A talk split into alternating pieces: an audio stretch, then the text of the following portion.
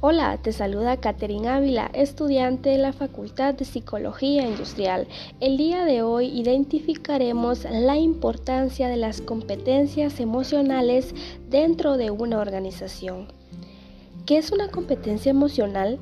Pues una competencia emocional es la habilidad que posee una persona para potenciar su inteligencia emocional en su vida cotidiana, incluyendo el área de trabajo, ya que su comunicación debe ser eficaz. Existen cinco dimensiones emocionales. Número uno, Conocimiento de las propias emociones. Debemos conocer nuestras emociones como así también la de los demás Número 2. Conocimiento para controlar las propias emociones. Debemos regular nuestras emociones para poder adaptarnos a las situaciones venideras. Número 3. Capacidad para automotivarse. Debemos saber dirigir nuestras emociones al logro de los objetivos. Número 4 capacidad de reconocimiento de las emociones de otros.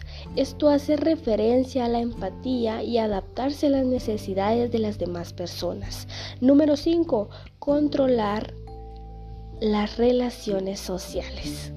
Porque debemos establecer y mantener relaciones sociales adecuadas. ¿Cuál es la importancia de las competencias e inteligencia emocional? Pues es la contratación de nuevos colaboradores. Esa es la importancia dentro de las organizaciones, contar con colaboradores con competencias que beneficien el crecimiento de la organización.